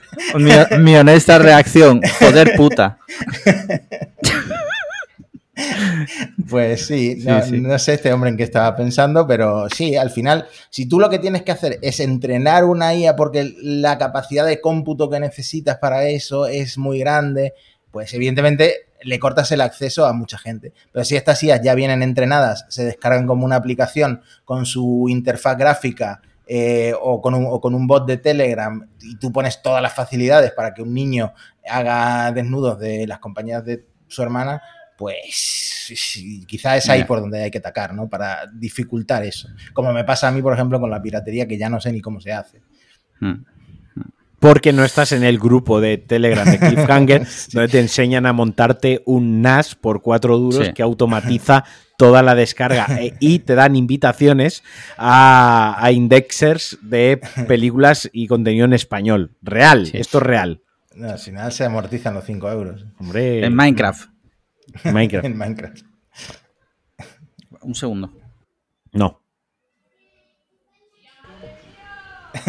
Por fin. Ahora ya, ahora me veis. Por otra vez, ¿no? Es que me había quedado sin luz, perdón. Eh, bueno, pues este tema, pues no- ojalá que no haya que llamar muchas veces a Matías para que venga a hablar de aquí de niñas desnudas por inteligencia artificial, pero bueno. Hay una película que os recomiendo, que aunque no se utiliza inteligencia artificial, se llama Mantícora. Os recomiendo que la veáis. Matías, míratela. Vale. Míratela. Bueno, Mantícora. Lo que pasa es que, claro, no sabes piratear. Te va a tocar pagar por, por verla. Bueno, intentaré. Eh, Está bastante guay, ¿eh? A mí me bueno, Sí, sí, sí, sí. A mí, a mí me gustó mucho y plantea cosas, plantea cositas que, bueno, ahí está. Que, bueno, que todas estas nuevas herramientas ponen sobre la mesa. Eh, mira, como vamos ya un poco. Vamos un poco. Tenía por aquí una noticia. Y, y es la última que vamos a tratar, si os parece. Y ya pasamos a las secciones fijas. Un segundo que me está cargando el. El tweet del ABC. Mira, una prostituta droga a un cliente en Alicante y utiliza el reconocimiento facial de su móvil para robarle 9.800 euros. ¿Os habéis quedado? Otro día en la oficina. No, lo- no lo he entendido. ¿Cómo usa el reconocimiento facial? ¿Se lo pone en su cara? Claro, está, lo droga, se queda dormido, le pone el móvil en la cara, lo desbloquea y, se, y le roba 9.800 euros. Mm, A ver, creo que esto, bueno, que lo diga Mati, que es más experto que yo, pero creo que esto solo sirve en el iPhone por lo menos. Es que no dice el modelo del teléfono, pero en el iPhone No. hay una opción que es para que si no reconoce los ojos no te lo desbloquea. Sí, Eh, para eh, poder de re- desbloquearlo con lo de gafas requerir sol. atención, sí. Exacto, requerir atención, eso no me salía. Sí, Mm, Bueno, puede que fuera eh, un Android. Hay muchos Androids que con tal de ofrecer la reconocimiento facial lo hacen con la cámara frontal sin ningún tipo de seguridad, simplemente Ya. te hacen una foto de la cara a ver si más o menos coincide y, y me imagino que si era un Android era más fácil. Lo de la atención está muy bien tenerlo activado mm, y lo de lo último que salió de las mascarillas sí. que se te, se te abre igual aunque tengas una mascarilla puesta. Ahora que ya no hay mascarillas, estaría bien desactivarlo, ¿no? Para aumentar la seguridad La del. Face ID. Pero tú no Y utilizas no- mascarilla. Y no, y no, y no contratar prostitutas. Eso también puede Bueno, ayudar claro. No contratar prostitutas es un buen... Eso, claro, eh, es que ese es el tema. eh, no, no le roban al que no, no, no sé, no, no vamos a hacer victim blaming. No, no, yo en este caso sí que lo hago. Quiero decir, es un mí- primer paso para que no te robe una prostituta, es no ir con prostituta. Claro. Claro. Es como la gente que se muere haciendo alpinismo. Pues si no haces alpinismo, pues no te hubieras El, caído. el- el que se quedó parale- eh, parapléjico en, la- en el sitio este de colchoneta, Eh, de, camas elásticas aquí en Málaga, ¿no? Era el, el de, sí, el que vendía almendras en el centro. Exacto. Que se quedó literalmente tetrapléjico por hacer un triple salto mortal el primer día que va a un parque de, de camas elásticas. Pues, en fin. No sé. Sí, que, que hace almendras, que no es Gervasio de, de- Claro. de Fer, ¿no? Muy bien, pues esto es importante, ya sabéis. eh, de esto hemos extraído lo que comentaba Matías, que es nuestro especialista en, en tecnología, que es no... No ir con putas, ya está. Exacto, no ir No ir de putas. putas, no ir de putas. no ir de putas. Lo dice nuestro experto en tecnología. ya, ya tenemos titular. O sea, ya tenemos nombre para el episodio que va a quedar muy bonito en, la- en el home de Wanda. Matías 2. No vayas de putas. O sea, Tenemos, hoy está Bueno, dando estos no es buenos clips. ¿eh? Hoy está dando buenos clips. Mañana tienes trabajo, vale. Sí. Eh, bueno, pues vamos ya con nuestras eh, secciones fijas. Eh, videojuegos, Matías, ¿estás jugando algo? Sé que eras usuario de, de la cosa esta que sacó Google, ¿no? Que luego lo. Stadia. Sí, Stadia. Stadia, eh, luego me quedé con el mando, que por suerte lo convirtieron en mando Bluetooth. Vale. Y mm, antes de quedarme sin trabajo, eh, conseguí que el Zelda Tears of the Kingdom vaya muy bien en el Mac. Sí. eh, que básicamente es con un emulador y descargando todos los shaders del juego de antemano. Y va súper, súper, súper, súper fino. Y dije, bueno, ahora que me he quedado sin trabajo, me voy a pasar el Zelda. Y nunca más volví a coger el Zelda. Fue eh, quedarme sin trabajo y, y eliminar el Zelda de mi vida. Y eso que estaba bastante enganchado. Tu proceso mental de haberte quedado sin trabajo eh, deberían estudiarlo en Harvard. O sea, Sí. por todas las fases que has, que has pasado, ¿no? Que has transicionado. Sí. Increíble. es raro también, ¿no? Porque me quedo sin trabajo y elimino No, el ocio no. lo primero. A ver, es normal porque sientes ese sentimiento de, ¿no? de Culpabilidad ocioso, de, de- culpabilidad, de no merezco este tiempo libre porque es me lo han impuesto, no, no es merecido y que voy a Perdóname Dios porque voy a pecar, me voy a ir de puta, sí. sí, y voy a perder 9.000 euros por no tener lo de la atención activado en el iPhone. Tal cual. Vale. De, o de sea eso a, de eso a no juega al Zelda. Sí. Claro, porque no le roben. Sí, sí. Entonces no ha jugado nada más, ¿no? Ni en el móvil ni nada, ¿no? ¿Qué va? Nada, nada, nada. Vale, ¿te vas a comprar la PS5 Slim? Bueno, nunca he jugado, por ejemplo, al Last of Us parte 2. Si lo Hostia. remasterizan y eso. Lo van a pues, remasterizar según los Pero no rumores. hace, no hace falta porque ya tiene parche en PlayStation 5 aún así que se ve Sí, a se ve bastante 1440p y Mm. a 60 frames. Mm, Tampoco, nunca he jugado ningún God of War, ese Ujú. tipo de juego que la gente pues, lo considera de los mejores, etcétera. Pues me faltan y a lo mejor con una Play 5 podría acceder a ellos. Yo, Pues a lo mejor vendo, yo a lo mejor vendo la mía baratita ¿Y Sí. te compras la Slim? para dar el salto a la Slim. Me lo estoy pensando. Ya ¿Pero por qué? Pues porque soy un fanático de las videoconsolas, no sé. Vale, vale. No, quiero decir, pero no es por nada de rendimiento ni nada, ¿no? No, no, si la consola va exactamente Eso te iba a solo decir, que vale, es más vale. pequeña y se le puede, y sí, confirmo, se le puede quitar el lector eh, de Vale. CD y tal, aunque yo lo uso muchísimo, pero porque me gusta cambiar de consola. Así que igual, Mati, cuando la vaya a vender, igual te pregunto, porque igual te interesa y llegamos a un Vale. punto intermedio donde nos entendemos. Excelente. Ok. ¿Y tú, eh, Marquino, has jugado algo recientemente? Yo he, seguido jugando, yo he seguido jugando al Lies of P, Vale. eh, Las mentiras de Pinocho. las mentiras de Pinocho, al Resident Evil 8 y al Sekiro. Eso ha sido mi Mm. última semana de los últimos días de videojuegos.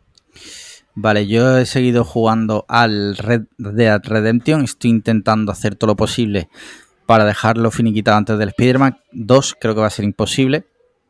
Pero bueno, lo voy a intentar. Pero es que yo cuando salga de Spider-Man 2 quiero meterle mano a eso, tío. Es que tiene una pinta.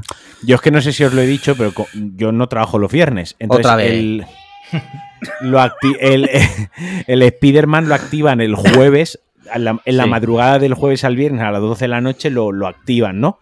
Eh, Me voy a pegar una enzarpada esa noche tremenda, tío. Ya. Bueno, eh, no sé si, bueno, Matías seguramente no, pero tú has visto, el, eh, han salido ya una demo del juego de Robocop para PC. Sí, ¿Lo, sí. lo has podido probar o o no, te interesa? No lo, sí, me interesa, no lo he probado. Compraré el juego, Vale. será un truño, pero como a mí Robocop es una de las cosas que más me flipan en el Sí. mundo y no entiendo a la gente que a la que Robocop no le flipa, ¿no? Porque un robot y cop, policía. Es que lo tiene todo. Y Eh, he estado viendo vídeos y la banda sonora creo que es la de la peli, o sea que si es así, hostia, solo por reventar cabezas eh, como el agente Alex Murphy, merece la pena. Muy bien, series, series, ¿qué, qué series estás viendo, Matías S. Zavia? Pues me da miedo decir esto, eh, pero estoy viendo Aquí no hay quien viva. Hostia, Me he leído en dos días el libro. ¿El de libro? Aquí, de Aquí no hay el quien libro de aquí no hay quien viva. No, eh, difícil de conseguir, se ha agotado, tío. Sí, ah, pero se que ha es en agotado. Sí, De lo Sandra. de hecho, lo sacó una- un amigo que es, bueno, Sandra lo conoce también. Sí, sí, de de ahí, nuestra pues. etapa universitaria, él vivía en Málaga, que se llama eh, Javier Pérez Martín. Y mm, y nos hizo mucha ilusión que sacara el libro y cuando Vale. hemos ido a Madrid hace poco nos ha firmado una dedicatoria y me lo he leído pero de una sentada porque es muy es divertido y muy interesante ver cómo se hizo la serie, que fue una putísima locura cómo se rodó en tres años, cinco temporadas y, y la serie me está gustando mucho por una razón muy concreta, que es que yo soy propietario desde hace muy poco tiempo y, Y las te ves identificado, juntas- ¿no? Eres- y las juntas de vecinos son tal cual, tal cual salen en la serie. Es que son ¿Y tú, exactamente. Igual, literal, tú quién soy yo. eres? Eso te iba a decir, ¿tú quién eres? Este es el que vende pescado. No, pero por ese es ahora- de la que se avecina. Ah, perdón. Yo por ahora lo, lo estoy observando todo desde el punto de vista de Lucía y Roberto, que son como los que llegan nuevos. Vale. Ah, vale, vale, ¿no? vale. Y, mm, y por ahora me siento identificado con ellos. Pero no, Vale. no descarto pasarme a, a alguna personalidad un poco más extravagante. Vale. Muy bien. ¿Y tú, Marquino? Pues eh, seguimos con Community. Y bueno, eh, eh, empezamos a ver, yo quería ver la segunda y la tercera temporada, hablando de piratería, mira Matías, quería ver la segunda y la tercera temporada de The Morning Show Ujú. eh, y se me habían descargado y tal. Y le dije a Sandra, yo llevaba tiempo recomendándosela a Sandra, me parece una serie imprescindible, me parece una serie súper actual y, y que hay que ver, ¿no? Y me parece quizás top tier de las que tiene Apple, de las que ha producido Apple. Y le dije, mira, vamos a ver primero, si te eso lo hacemos mucho en casa, ¿no? Que vemos una serie juntos el primer capítulo, si le mola, pues la seguimos viendo juntos, o si me mola a mí, las seguimos viendo juntos, y si no, pues el que tenía interés por ver la serie, la ve a su rollo. Entonces yo le dije, mira, eh, vamos a ver la primera temporada porque así me viene bien a mí, que ya hace tres o cuatro años de la primera temporada, me pongo al día y ya enganchamos con la segunda y la tercera que se ha bajado. Total, que en mi NAS se me bajó el primer capítulo, solo, de la primera Vale. temporada. Y en tu NAS se bajó el primero y el segundo, solo. ¿Ah, sí? Entonces, sí, sí, me fui a. Apple, me fui a Apple, bueno, vale, es lo que pasó. Eh, Sí, sí, me, no, no. voy a, me voy a Apple TV y veo que la suscripción, yo no me acordaba, vale 7 euros un mes, que es de las más baratas que hay. Y dije, mira, pues sabes que te digo que por, yo qué sé, por 7 euros al mes, más el mes que se me va a olvidar cancelarlo, 14, 14 euros, pues mira, vemos la- las tres temporadas del tirón, las vemos bien en 4K, sin historias de los subtítulos, ¿no? Eh, luego he empezado a ver también In- Invasion, Invasion, que está Vale. también en Apple TV. Y bueno, eso es lo que hemos estado viendo esta semana de, de series que, como digo, ha sido una semana rara porque, bueno, pues se fue un par de días a dormir Sandra a Marbella. eh, ayer era lunes, se fue a Marbella y vuelve el, el jueves, así que no avanzaré con, con series eh, Vale. durante esta semana. Ok. Te iba a decir que entra en la web de Canal Sur, canalsurmas.es, que es su, su web de video on demand. Está aquí el programa que querías ver, ¿eh? Ah, pues pásame, la, pásame el link, por favor. El de José Bretón, que es que en, en Canal Sur han hecho un... Parece un true crime de José Bretón. Habrá que verlo.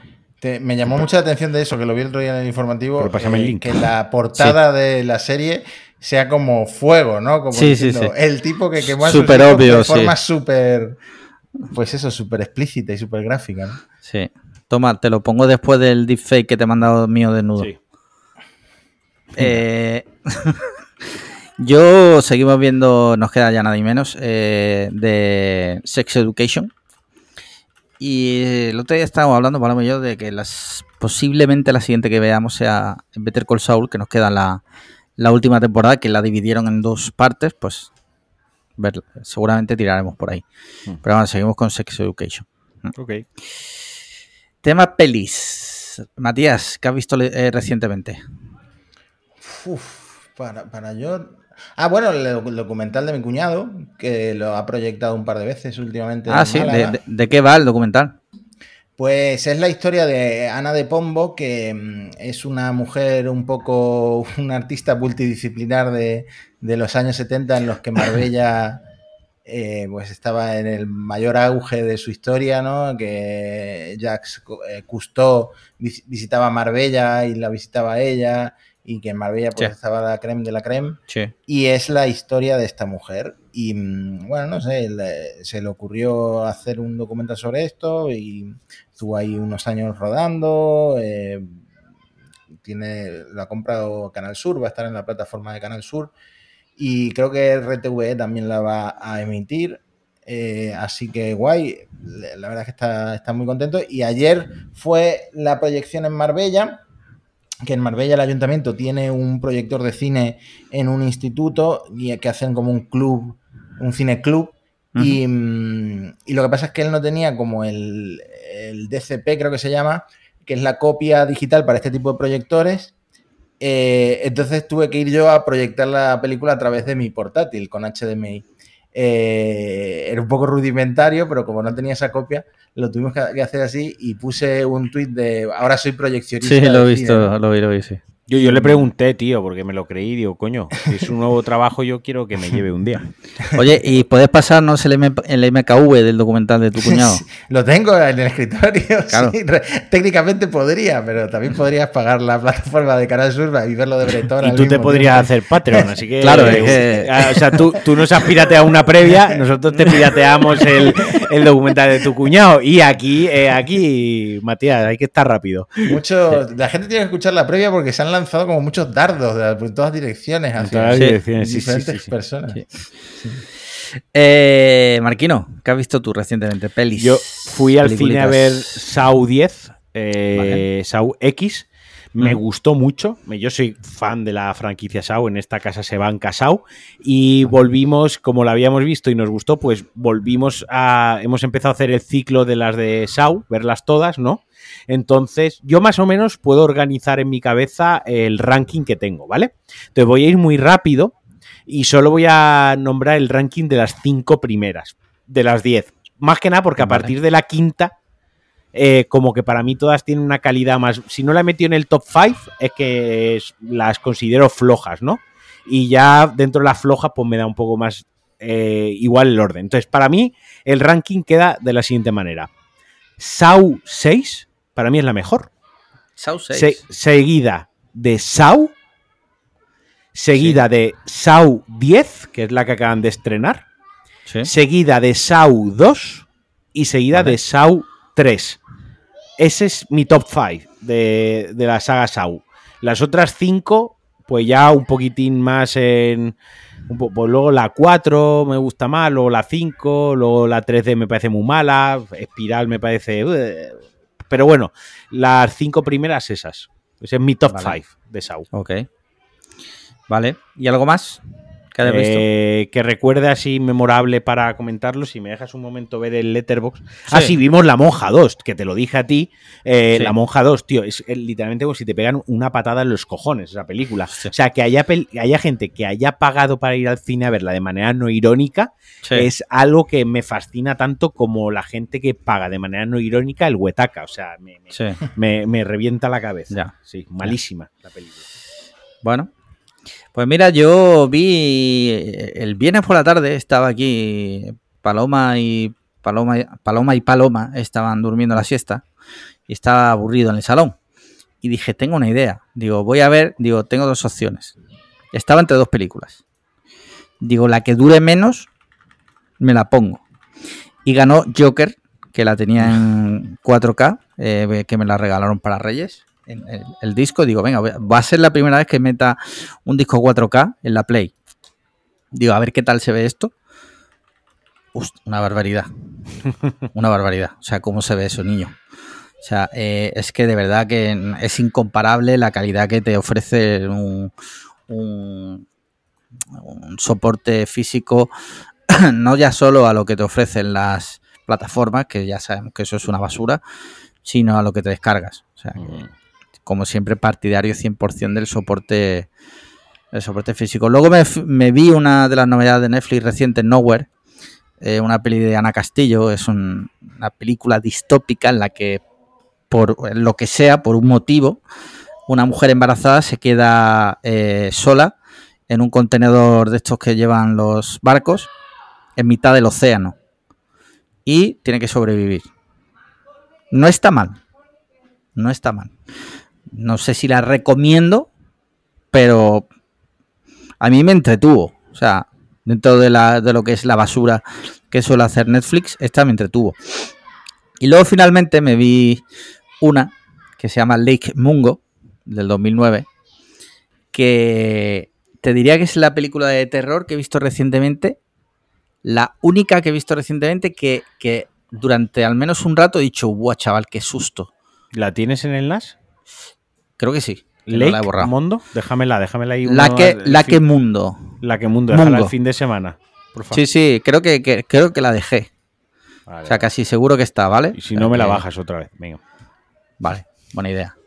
Eh, hostia, me gustó mucho. Luego pega unos cuantos giritos, algunos mejor que otros, pero me bastante. Es antigua, ¿eh? no, no es nueva, es del 2009, creo- de 2008.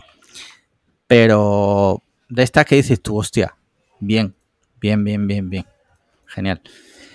Y ya está, ya no he visto nada más. Eh, así que no sé si Matías quiere apuntillar algo o si no, nos despedimos. No, es que siempre es el tema que más me cuesta cuando me invitáis, porque veo tan poca cosa que no sé. Bueno, no, pero eh, me refiero a apuntillar algo en general. No tiene que ser de películas. O sea, algo que Si quieras quieres decir antes más. de nos despidamos. Bueno, a Antonio y a Edu que paguen lo que me deben con el del Iñaki.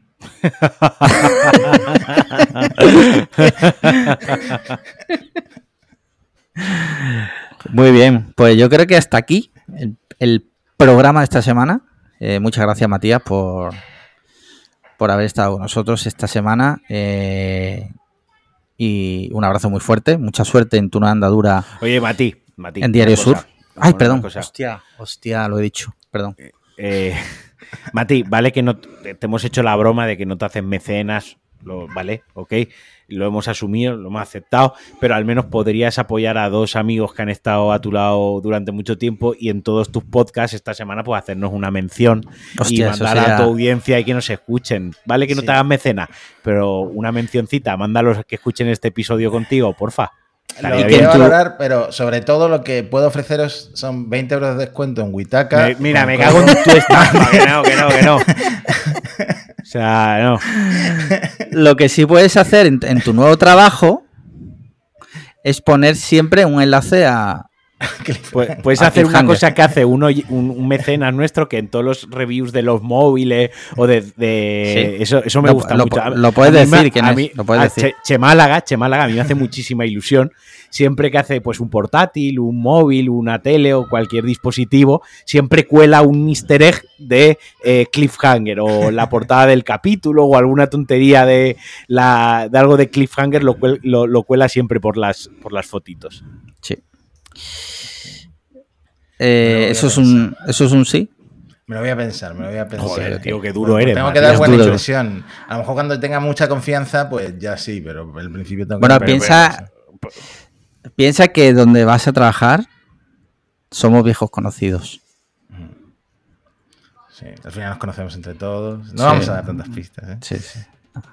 Eh, ya está. Muchas gracias, Matías. Muchas gracias por A todo. vosotros, a vosotros. Mucha suerte en tu andadura, mucha suerte en la vida, eh, en todo. Y, y nada, ojalá vuelvas pronto. Y poco más. Un abrazo muy fuerte. Un Marquino, abrazo a todos. Venga. nos vemos, nos vemos la semana que viene. Venga. Y cinco estrellas en Apple Podcast. y comentarios y likes. barra podcast cliffhanger. Comentarios y likes en iVoox. Un abrazo a todos. Chaito. chaito. Adiós, que no le he dado a grabar, tío. Hostia, le tiene que haber dado Matías.